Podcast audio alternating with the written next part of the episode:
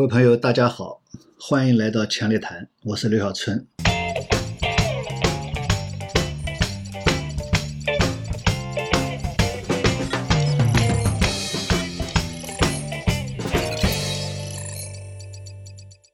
今天跨界和大家聊聊中国的书法。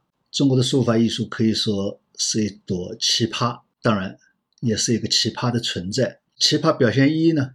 是在我们现在这样一个键盘时代，一个大量互联网原住民的时代，写毛笔字的人居然越来越多，远远超出了历史上的任何时代。前段时间我到湖州的毛笔厂，还有阜阳的宣纸厂，看着那些手工生产的工人，我就带着这个大科技时代对传统行业的这个怜悯的语气问厂长：现在这个工厂？维持很困难吧？厂长跟我说，生意很不错，需求量很大，但是呢，厂长很发愁，有两大难题。一个难题是工人不好找，尤其是毛笔厂，都是四十多岁、五十多岁的女工，年轻人不愿意做这样的工作。宣纸厂也是有年轻人，但是不多。二是竞争激烈，毛笔生产商和宣纸生产商很多。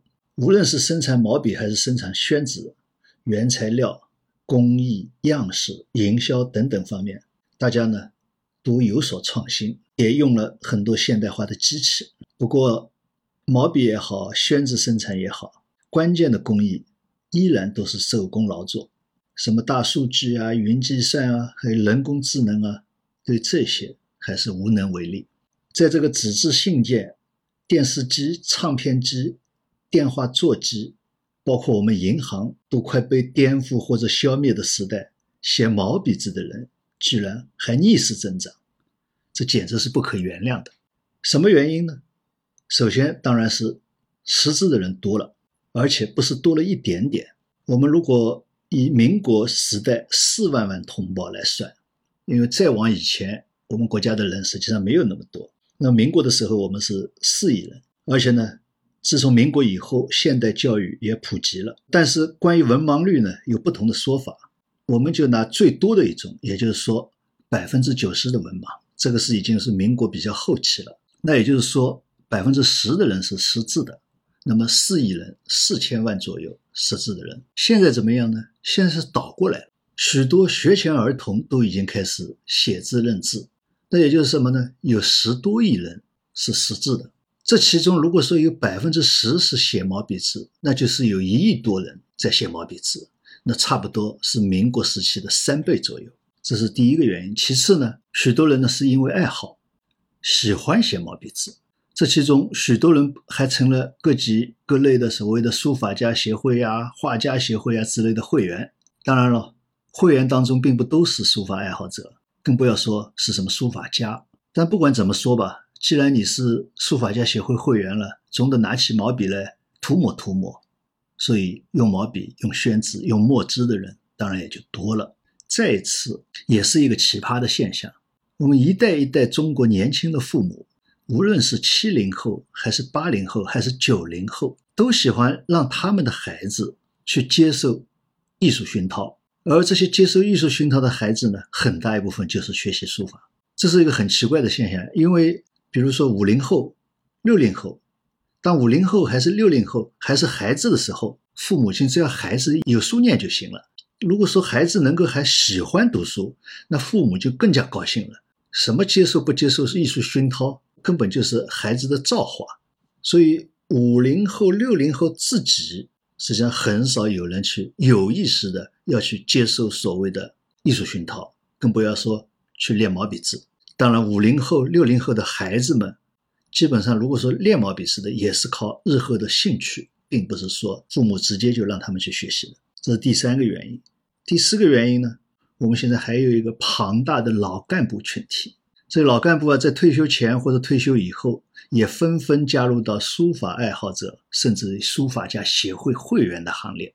一方面呢，是退居林下，可以修身养性；另外一方面呢，当然也是可以。解解寂寞，退休以后有点事情可以干，可以以智会友。那当然了，这些年来经济条件好了，更多的老同志现在对单反相机周游列国更感兴趣了。写毛笔字的好像少一点，但是我发现还是很多人同时在又拍照又写毛笔字，这是一个奇葩。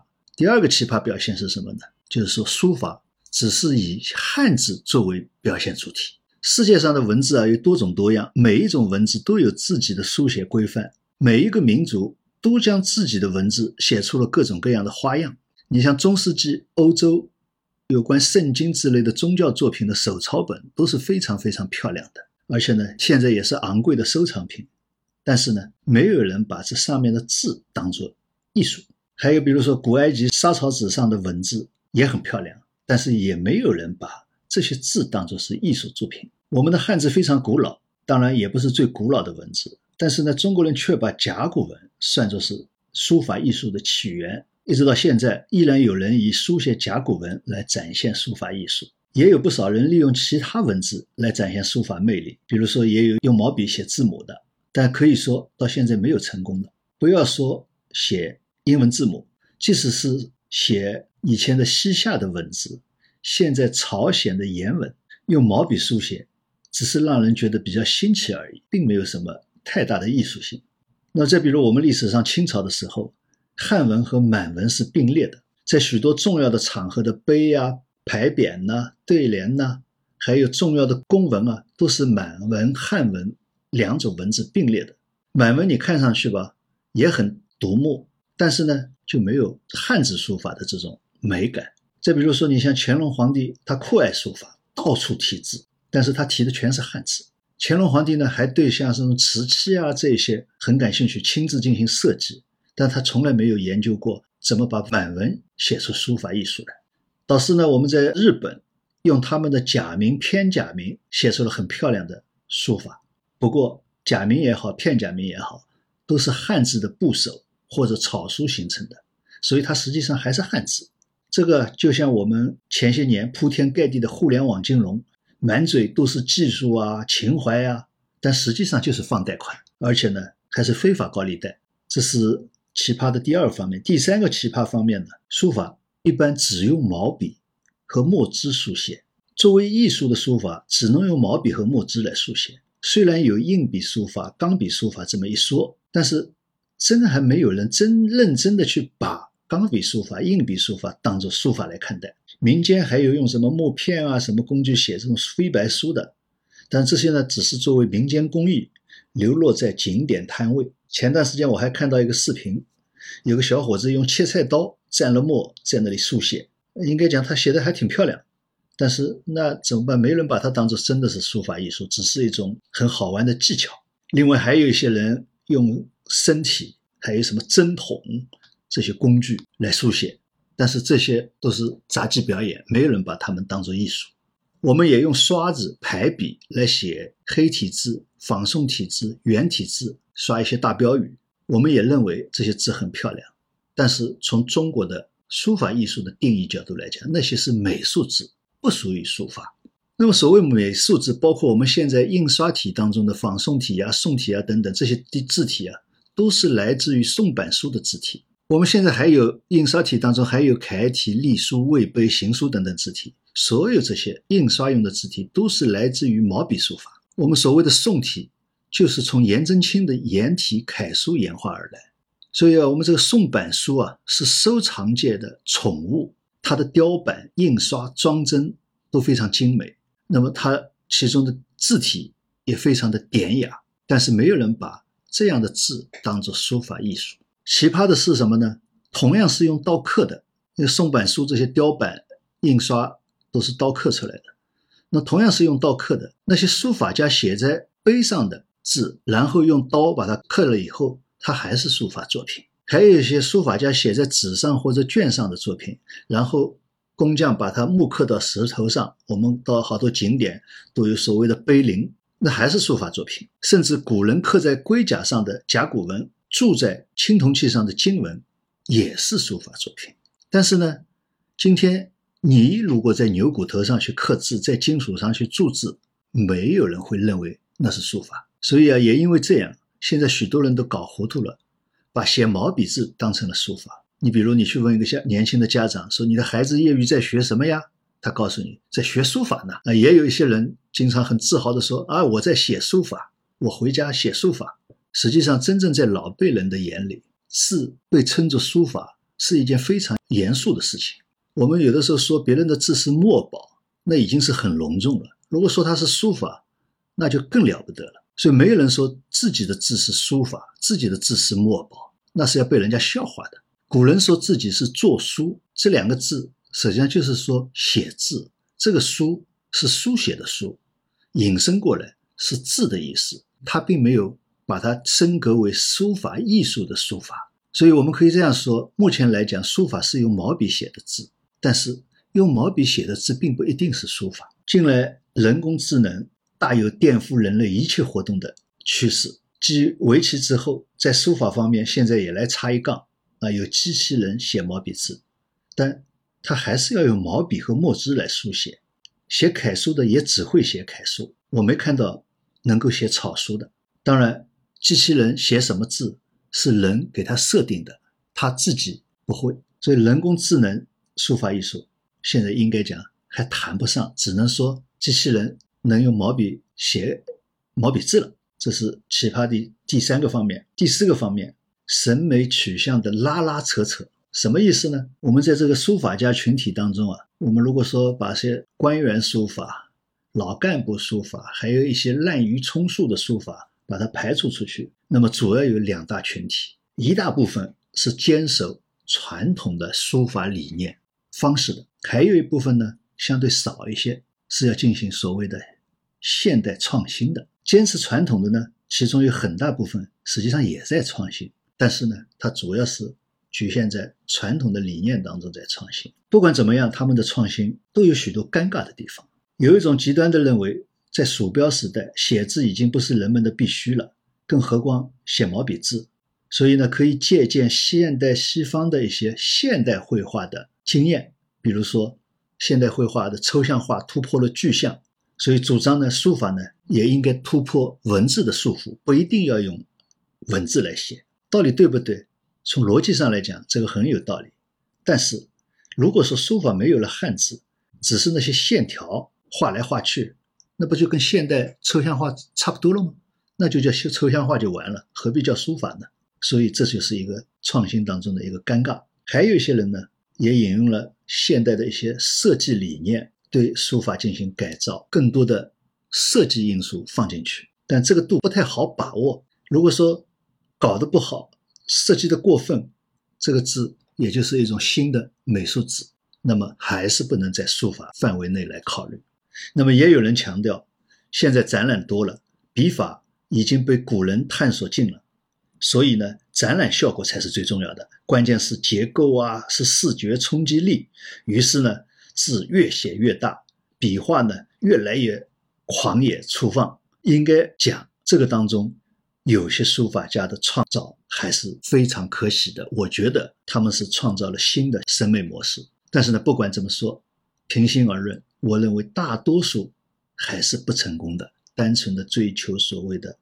展览效应，更有一些啊，直接就喊出了丑书的概念，高举丑书的旗帜；还有一些呢，走这种呼风唤雨式的行为艺术的路子。所以这些所谓的书法家的行为虽然很吸引人、吸引眼球，但是作品说句实话乏善可陈。这一类展览体偶然在展览会上看看还可以，但是确实不太耐看，更不值得品味。你如果说到展览厅去欣赏以后惊奇一下。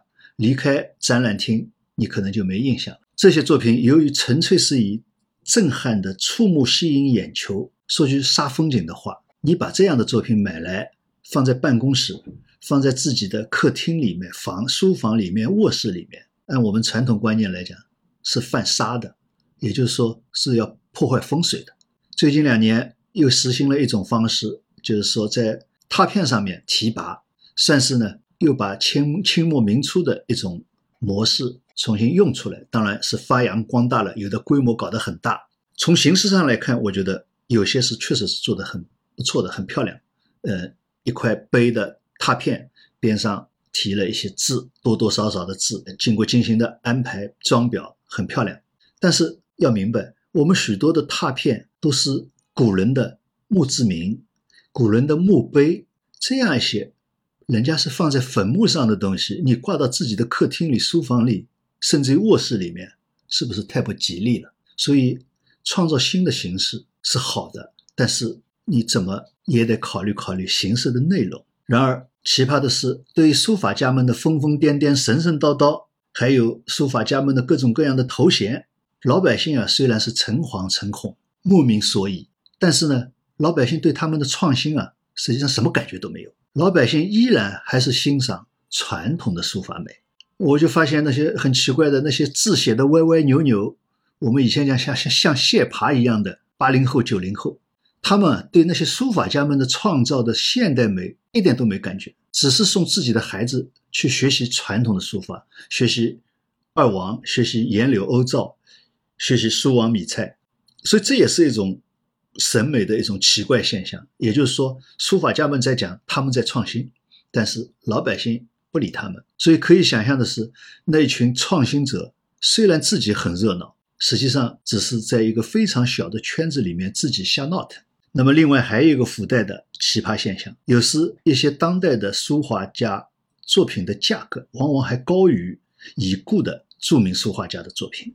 我之所以说这是附带的奇葩现象，因为这个跟我今天要讲的探讨的严肃问题相比，稍微有点不严肃。这个艺术品成为投资品啊，古已有之，本来应该没什么奇怪的。但奇怪的是什么呢？我们的艺术品市场的一些现象。有一次，我在上海南京东路的朵云轩的楼上，就突然发现一位现在还活着的，不管怎么说，至少不能算一流的书法家的作品，他的标价远远高于就放在他边上的一位清末明初的名家的作品。当然了，你也不能说活着的价格就一定要比死去的便宜。不过有一点是可以肯定的，那位明清末明初的名家，他的历史地位。在艺术史上的历史地位是基本上确定的，而且他已经走了，所以他的作品不会多，只会少。也就是说，供应量是有限的。而这位当代的名家，他的历史地位很难肯定，并且他还不断的在生产产品，所以说产品还在不断的在供应。那么一般来说，活着的是不应该比死掉的贵。还有一个相关的现象是，总体上活着的书画名家呢。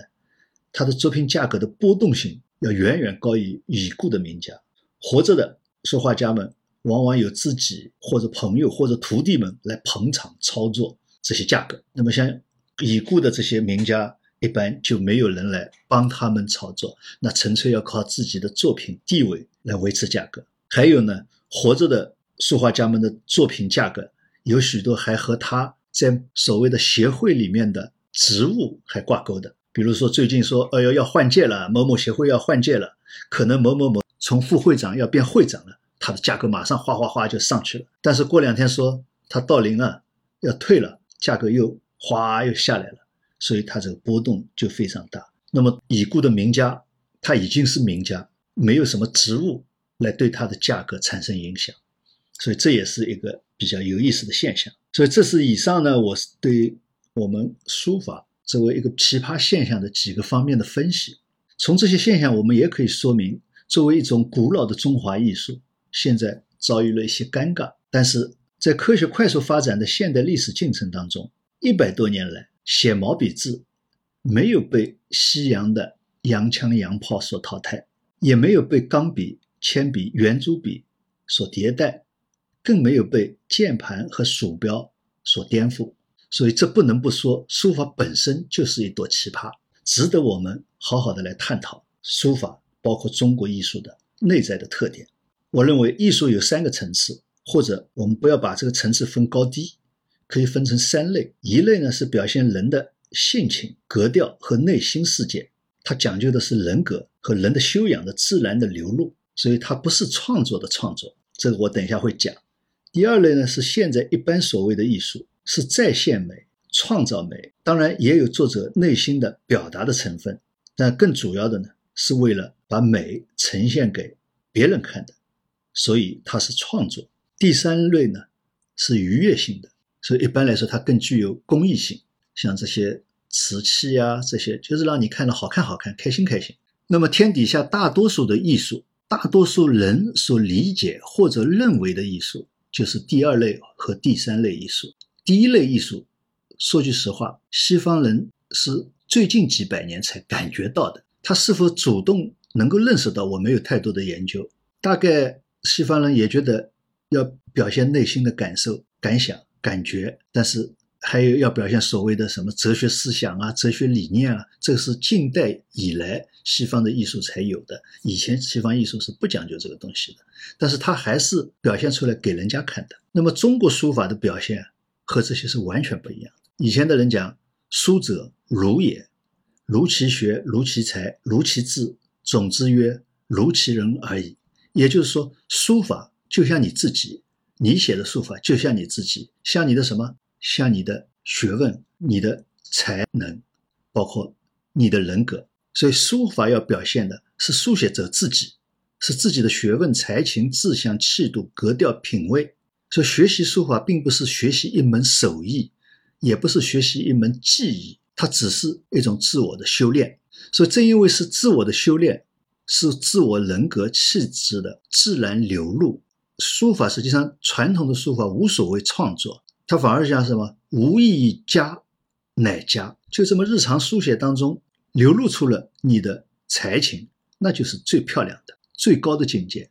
所以，真正的书法，或者说最高层次的书法，它不是创作的，只是自然的书写、日常的书写。所以，你如果这样看，你回过头去看天下第一行书王羲之的《兰亭序》，天下第二行书颜真卿的《祭侄稿》，天下第三行书苏东坡的。黄州寒食诗都是随手写下的草稿，它并不是有意创作的作品。王羲之、颜真卿、苏东坡他们写字的时候，有的时候可能是写公文，有的时候是可能为人家写墓碑，有的时候是自己写信。因为这些用处不一样的，所以他字体会有的不同。写的字体有的是正楷，有的是行书，有的是草书，认真程度也不太一样。但是呢。他都把它当作是日常书写，并不把它看作是一种艺术创作，所以这是一个非常非常大的区别。这个至少在宋朝以前，或者说苏东坡以前，书法它不是一个职业，就是文人的日常书写。当然那个时候也有专门以写字为生的人，但是呢，我们把它叫做是抄书匠。比如说以前专门有人在庙里面抄写佛经，我们叫经僧。他们不是书法家，也没有人把他们当作是书法家。实际上，以前皇宫里面也有那些抄公文的人，也没有人把他们当书法家。那么再往前，我们在上古时代有一种分工，有一种人叫真人，专门是什么书写文字，并且将文字刻到甲骨上去的人。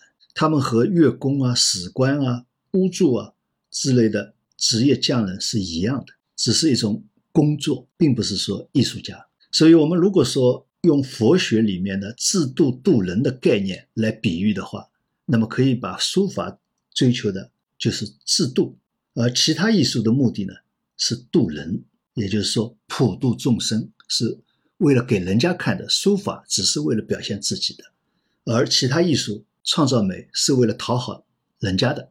与此相同的是，中国的古琴和箫。一些文人雅士并不以演奏古琴和箫为职业，只是作为个人性情的修养和个人性情的流露。所以呢，你看古代文人，他可以在松树下面、竹林里面、泉水边上，三两个知己喝喝茶、弹弹琴；也可以在山里面、月下独自吹箫，他根本就无所谓听众掌声，而在乎的是什么？知音和知己。钟子期欣赏的是琴音当中体现的伯牙的人品、人格和性情，以及伯牙每一次演奏当中的所展现的内心世界。嵇康临行前从容不迫弹奏《广陵散》，他也是要展现分披灿烂、戈矛纵横的慷慨不屈的浩然之气。他只是要表现自己，并不是要弹给人家听的。刘禹锡在《陋室铭》当中说。可以调素琴阅金经，无丝竹之乱耳，无案牍之劳形。素琴就是古琴，金经就是佛教里面的《金刚经》。调素琴阅金经是为了修心。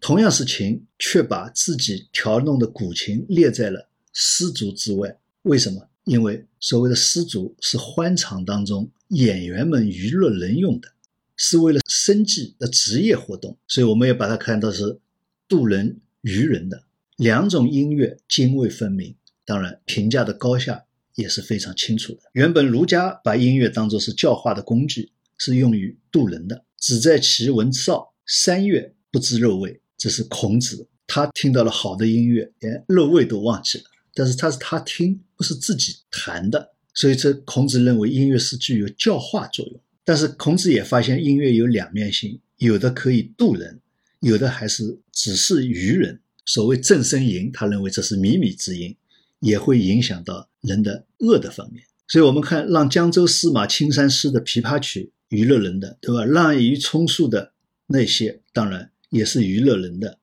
唐明皇的《霓裳羽衣舞》当然还是娱乐人的，所以唐明皇是民间戏曲之主，他在音乐里面没什么地位。礼、乐、射、御、书、数是古代士大夫的必备技能，也就是说是应知应会的项目，所以当时只是把它当做一个技能来看待。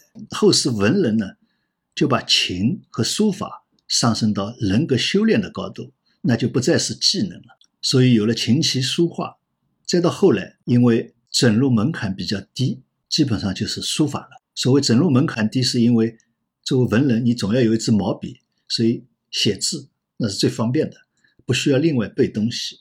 书法追求的境界与一般艺术的追求，确实在层次上要高得多，就有点像宗教和哲学。哲学已经很高了，但是宗教它所要体会的东西更高更深。也因为这样，所以使得文人呢更加趋之若鹜。社会上写字写的端正、专门为人抄写东西的人，我刚才说了，就成了写字匠，不被人们所尊重。这样的写字匠，皇宫啊、衙门里面也大有人在，但是没有人去关注他们。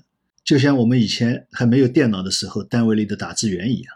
那么，就像教坊歌栏里面的金乐家们，虽然风光无限，但是与闲云野鹤般的善情的文人来比，社会声誉是大不相同的。到了宋朝，苏东坡们忽然心血来潮，以书法入画，强调不世之事，追求的境界和书法一样。这样呢，就创造出了文人画。从此，中国绘画的发展也改变了方向。中国绘画本来走的也是写实的路子，当然，写实也是一种，也有一个技法上逐步成熟的过程。我们讲画画当中的形容词“无带当风”。潮衣出水，实际上它本来都是写实的技法。宋徽宗时代的宫廷画家们更加是登峰造极，他们画一片叶子，夏天的叶子，春天的叶子，也要画出不同的感觉来。你能够感觉这是夏天的叶子，那个是春天的叶子，它不仅仅是颜色的深浅问题。当然，就是说宋朝的画家或中国的画家写实已经非常非常写实，但是他没有用到后面西方人用的。光学原理和透视法，所以这个是给我们感觉不太一样的。实际上，西方米开朗基罗、达芬奇他们和我们宋代以前的中国画家是一样的，都是作坊学徒出身，绘画就是他们的生活技能，也就是一种职业，跟我们宫廷画家是一样的。本来我们的宫廷画家社会地位也是很高的，生活水平也很好，但是呢，自从我们有了文人画以后，宫廷画家就成了贬义词。历史上中国社会的特点是什么呢？我们是因为有科举制度，所以我们的官员啊，往往都是产自文人。这样一个情况下面，你就会发现又是一个奇葩现象。你比如说诗人，哎呀，这个诗人好，那个诗人好，你再去一查，这个诗人往往就是官员。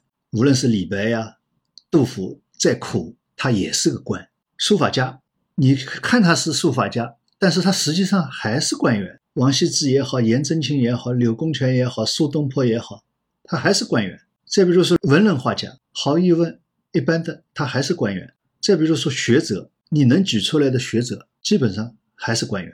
而官员呢，肯定一般来说是文人，或者说怎么着，他也得要像个文人。所以我们讲去苏东坡，他首先他是一个官，良臣能力。但是他还是诗人、词人、文学家、政治政论家、画家、音乐家、美食家，甚至还是大厨。一定意义上，他还是个宗教人士。所以在这样的情况下面，关于艺术、文学，甚至社会生活方方面面的评价标准，这些话语权是高度集中的。可以说，文人官员、官人文员掌控一切话语权。也正因为这样，他们改变了中国艺术的走向。所以，你连唐玄宗、宋徽宗两位皇帝所主导的歌舞艺术、书画艺术，也是没办法和他们相抗衡的。也就是说，什么是艺术，在我们中国是由文人说了算。你比如说，米开朗基罗、达芬奇他们，他们的艺术谁说了算？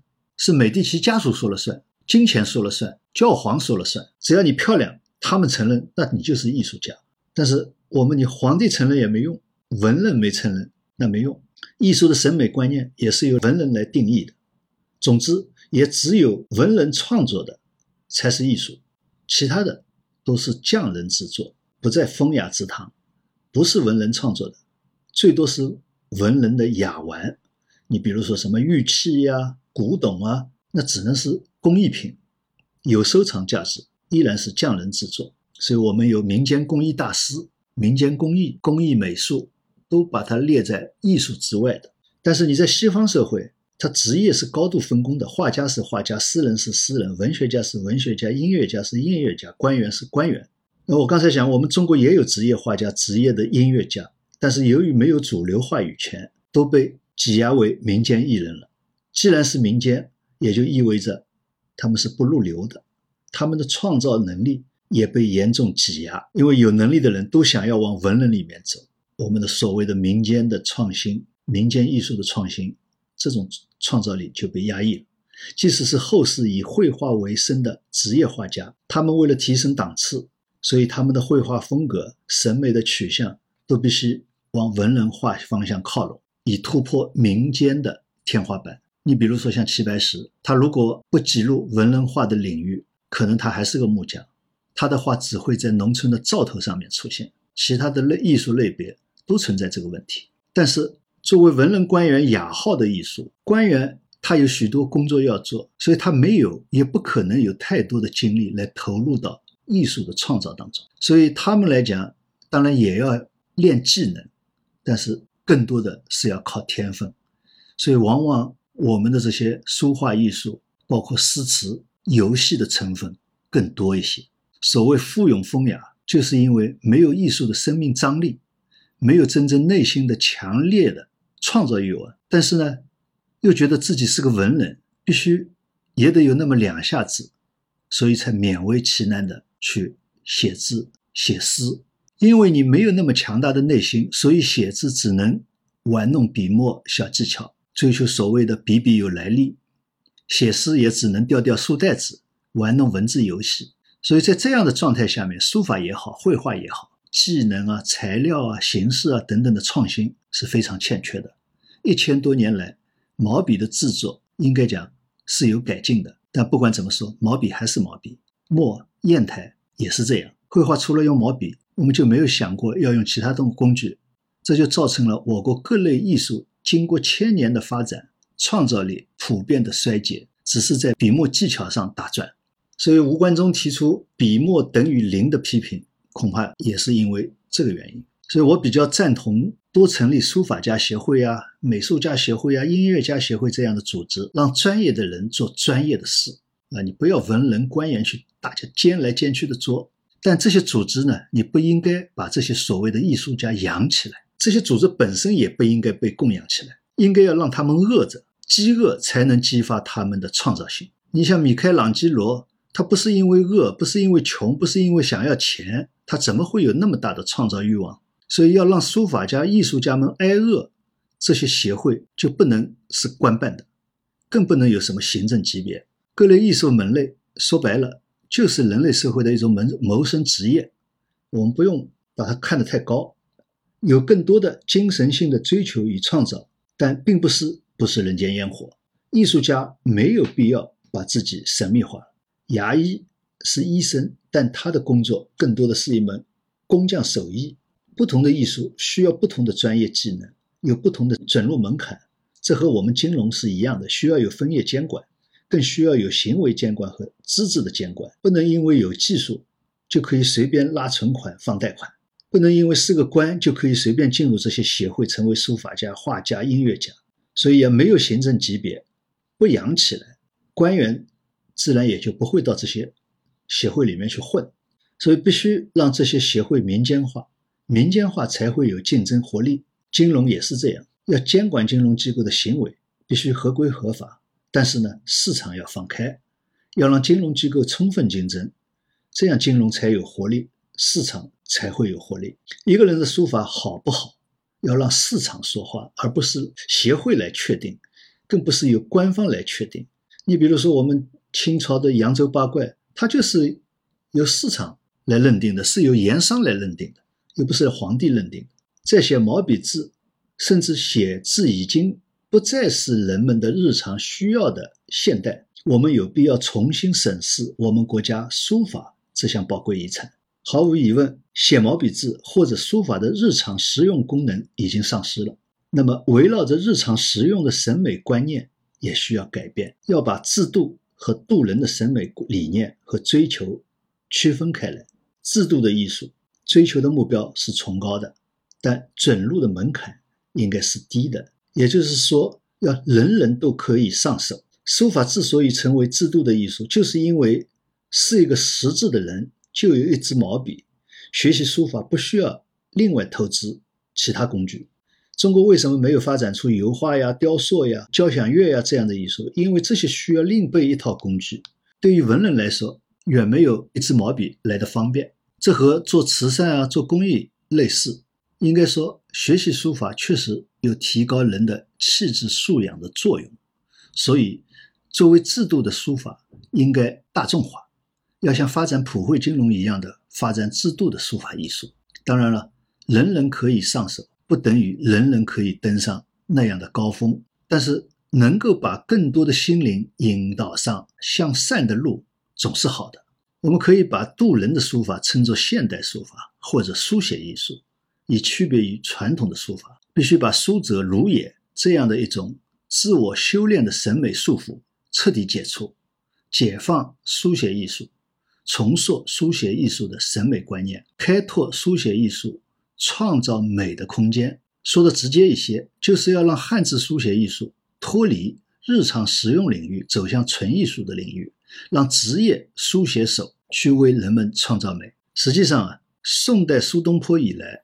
书法作为一个艺术品类，已经开始逐步的职业化，有了专门创作的概念。尤其是到明末以后，由手卷把玩到立轴的展示，书法的表现性更强。理论上，像傅山就提出了“宁愁勿媚，宁拙勿巧，宁支离勿清华，宁直率勿安排”的审美理念，实际上就是要突破以王羲之为代表的雅俗共赏一路的束缚。那么，在这个之前，像宋朝的黄庭坚就有诗说：“熟书只识兰亭面，欲换凡谷无金丹。”他实际上也就是说，大家都学王羲之的那一类的字，雅俗共赏，写的太俗了，应该要改。但是王庭坚也好，他没有逃出王羲之的这个笼罩。那么到了清末明初，康有为提出了崇碑易帖，那么之后就引起了所谓的碑派的争论。像这些的提出，都是为了突破书法原有的框框。但是由于写毛笔字依然处于日常实用的阶段，再加上历史上王羲之是被赋予了书圣的地位，所以我们的理论上突破始终是羞羞答答的，实际上就没有突破我们传统的书法的审美追求的框框。所以我们现在被捧为碑派大家的余右任啊、林散之啊、沙孟海啊、王渠长啊等等。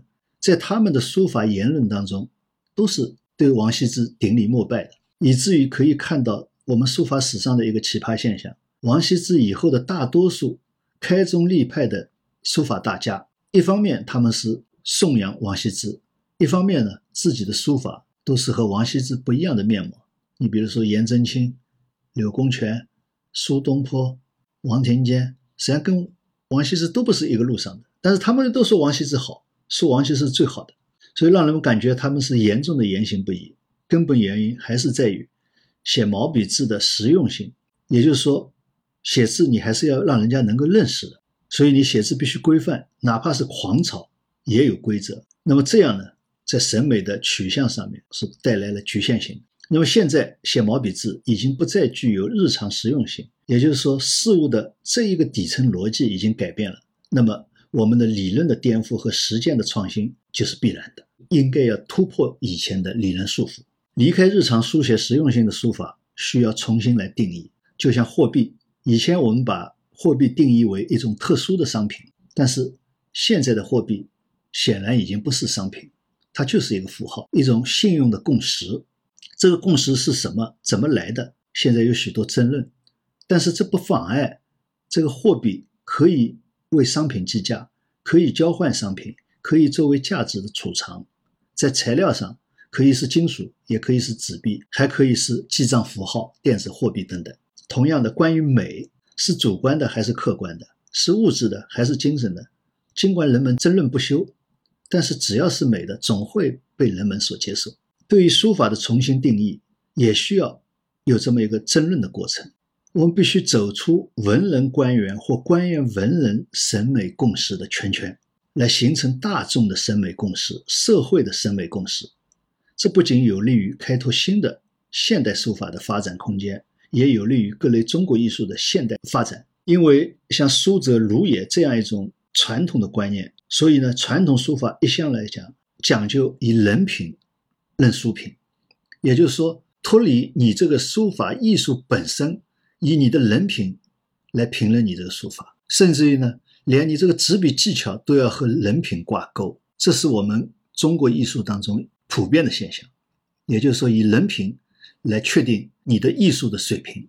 柳公权在回答皇帝问他如何执笔的时候，回答说：“心正则笔正，执笔就是一个技术问题，跟你心正不心正。”没什么太大关系，但是呢，历代没有人说他是不对的，都认为这是非常非常正确的观念。再比如说，蔡京一直是以人品论书品的反面典型。宋代的书王米蔡，本来蔡是蔡京，因为他是奸臣，所以把他换成蔡襄。我认为呢，书王米蔡之所以有这么一说，是因为他们在同一个时期，是他们同一时期的人把他们排了一下。说苏王美菜米菜是他们当时最好的，但是你如果放到历史长河当中，蔡京的字确实不能和苏黄米放到一个等级上。我认为蔡京的字轻佻俗气，远不如蔡襄的醇厚典雅。所以后来的人借蔡京是奸臣，把这个蔡换成了蔡襄，也是有艺术根据的，并不仅仅是因为蔡京是一个奸臣，实际上是蔡京的字的艺术性。排不上号，所以蔡京很有名气，在书法史上只是留下了一个骂名，而且非常有名的骂名。但是他的书法没有什么人去关注的。同样是因为人品而被人诟病的明末的王铎，后人却密切的关注他的书法，许多人都学习他的书法。原因在哪里？原因就是王铎的书法是真的艺术，是有美的创造力的艺术。或许是儒家思想的影响。我们的书法理论始终不愿意把“书者儒也”这样一种观念去掉，但是我认为，作为一种纯艺术，首先就应该改变这样的观念。那么，除了字的实用性这个逻辑改变以外，书法还有更底层的逻辑，就是必须以书写汉字来创造美。我们可以说，书法是线条的艺术，通过线条的组合来展现美。可是呢，如果仅仅是线条，那就是绘画或者抽象化的一种。就不是书法或书写艺术这一个特殊的艺术品类了。随着互联网、数字技术的发展，人们的生活工作方式发生了非常大的变化，反映到金融领域，就是业务逻辑发生了变化。人们办理金融业务不需要到物理网点，各类支付结算不需要实物现金和凭证，各类业务可以在网上自动办理等等。也因为社会经济更加数字化，金融机构对客户信息的收集。和风险的评估也可以更多的借助于数字技术和各类线上数据。如此，金融机构的业务流程啊、业务方式啊、业务模式啊、业务产品啊，都发生了变化，创新的逻辑被颠覆。然而，金融的底层逻辑是不变的。比如说，借贷不会因为应用了技术就改变了风险的逻辑，也不会因为应用了技术减少风险，更不会把贷款变成慈善赠款。理论的创新、实践的创新，我们需要借鉴西方现代艺术理论和现代艺术表现方式，这是无可厚非的，也是必须的。但是，机械的去照搬照抄成功的概率不会太高。传统书画理论走到后来，因为缺乏创造力，都变得神神叨叨，让人不明所以。现在一些引进的西方理论，因为一些人本身缺乏东方和西方两方面的艺术底气，往往是车车轱辘话说的云山雾罩，莫名其妙。艺术创造还是需要干净利落、勇往直前的精神状态，那种故弄玄虚的猥琐心态。实际上，与传统文人的风庸风雅是一样的，也是一种雅致的俗，其俗入骨，不可能创造出震撼人心的艺术。事物的底层逻辑清楚了，创新就不是问题。这不是说创新的方向就明确了，创新从来都是艰辛的、盲目的，具有不确定性。但明白了事物的底层逻辑，创新至少不会太过的漫无边际。首先，创新不至于被那些似是而非的所谓传统观念所束缚。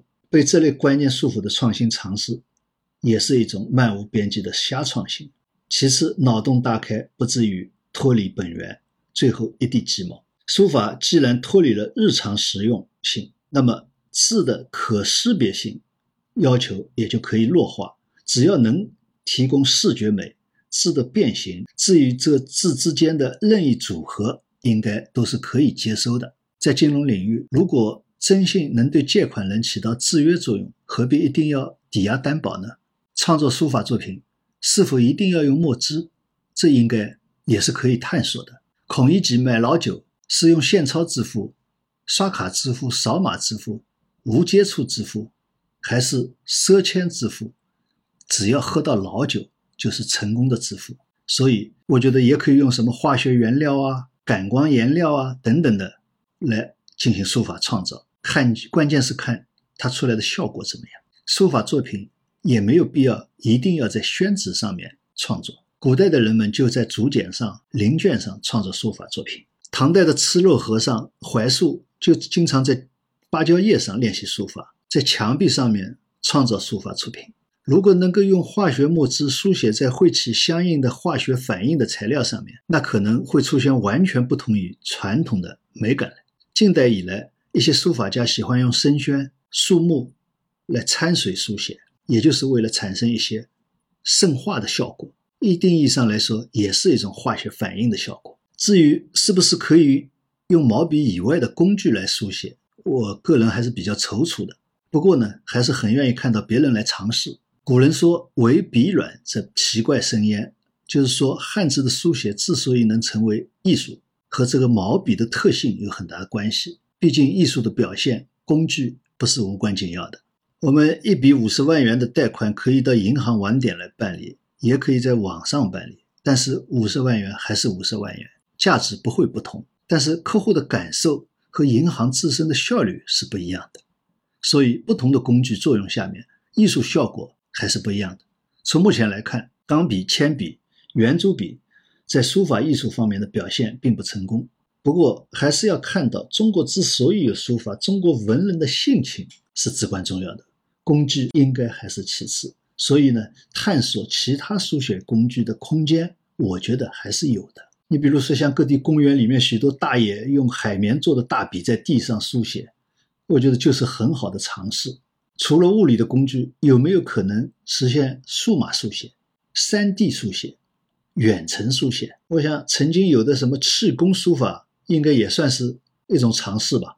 前面我也说到，有人用切菜刀蘸墨书写，我就想到了同样是用刀的篆刻。篆刻也是一个非常奇葩的存在，同样是动刀子雕塑，你欣赏的是用刀子雕塑出来的雕塑作品，比如说米开朗基罗的大卫。罗丹的思想者，无名氏的龙门石窟造像，但是篆刻让你欣赏的并不是被琢刻的印章本身，而是印章蘸了印泥印在纸面上的印记，和印刷术差不多。但是印刷术不是艺术，印刷品本身一般也不是艺术品。木刻与篆刻有一比，但在中国文人的心目当中，木刻不能与篆刻相比，因为木刻是民间手艺人的活。而篆刻已经从民间工艺变为文人的创作。另外，你像在石头上刻字，那个字可能是艺术品；雕刻本身和被雕刻的石头，这不是艺术品，最多是民间工艺。雕刻者是工匠。印章本来是用作征信的，也可以称印信，但篆刻即使其成为艺术，却使其成为艺术，也可以说是书法艺术的延伸艺术。我认为这是值得今后书写艺术借鉴的，可以拓宽新的表现方法和表现领域。我们现在讲的“羊毛出在猪身上，让狗去买单”，书写的工具、材料、展示方式，应该可以进行跨界创新。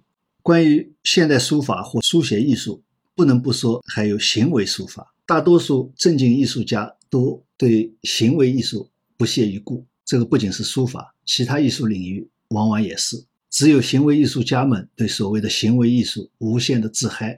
但至少在书法领域，我以为大家对行为书法有点大惊小怪了。狂草鼻祖颠章赘述，也就是唐代的张旭和怀素。可以说是行为书法的鼻祖。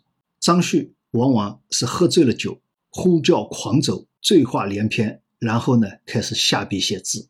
有的时候根根本就不用笔，直接就是用头发蘸墨汁书写。等到醒来以后，一看自己都觉得非常神奇，再写也写不出来。你像怀素啊，往往人家请他去粉壁长廊数十间、几十间的房间，全部是白墙壁。老少长幼都在一起，先是喝酒，喝到半醉，忽然绝叫三五声，满壁纵横千万字。据说王铎也喜欢享受当众书写的快感。当然了，现在有一些人已经发展到摸爬滚打的在地上滚来滚去的书写，那就是有过之而无不及了。还有一些人以女人裸体当笔当纸来书写，那么这个我觉得似乎有点像 P to P 了。啊，也有点像日本的女体盛了。日本的女体盛到底是吃饭模式的创新，还是欣赏女性人裸体的创新？恐怕日本人也说不清楚。底层逻辑应该是女体盛之外的交易吧。所以这个和科技创新当中的普惠金融创新模式实际上是放高利贷是一个套路。在书写方式、书写工具、展示形式创新的同时。现代书法的装帧形式也应该大胆的创新。我们到现在还是传统的卷轴啊、镜框啊这样一种装饰方式，我觉得至少不能说过时，至少已经很单调了。而且很多和现代建筑和许多现代场合也不是很协调。书法是中国艺术当中的一朵奇葩，我们必须传承与发扬光大。传承绝不是因循守旧，需要面向未来的。理论探索和实践探索，历史上书法的每一次创新，在当时来看都是对原有体系的背叛。但是呢，你放在历史长河当中，每一次的创新都是与之前的体系是一脉相承的。所以不用担忧纯艺术的书法会走得太远，而是应该担心的是它走得不够远。书法艺术包括不少中国传统艺术，需要的是破坏性的创新。打开新局面，才能真正把中国文化推向世界。只要不把书法家和书法家协会供养起来，他们爱走多远就鼓励他们走多远。就如同金融领域要堵塞制度套利、监管套利的漏洞，展望未来，制度性的传统书法样式作为提高个人修养的艺术，高贵的同时将更加大众化，会有越来越多的人来学习传统书法。这个大众化是两方面的，一方面是被大众化的欣赏，也就是说会有更多的人年轻人欣赏传统书法；一方面是被大众化的学习应用，也就是说有更多的中国人普遍的学习练习书法。而纯艺术的、度人性的书法艺术样式呢，作为纯粹的艺术，会越来越活跃，创新层出不穷。形成许多小众的创作圈子，也就是说，小众化的创作，大众化的观赏。制度以度人，两个群体肯定会互相鄙视。就像摄影，搞黑白的鄙视彩色的，搞胶卷的鄙视数码的，又好比互联网金融鄙视传统金融的老朽，这没有什么奇怪的。在书法史上，碑学与帖学也是互相争论，碑派喜欢。鄙视帖派，但帖派好像并不排斥碑学，而碑派呢，往往都是偷偷的在临写帖学的典范。在碑与帖孰高孰低的争论当中，最终追求的还是文人书法的境界，所谓书卷气。所以，中国人对意境、对性情修炼的追求是深入骨髓的。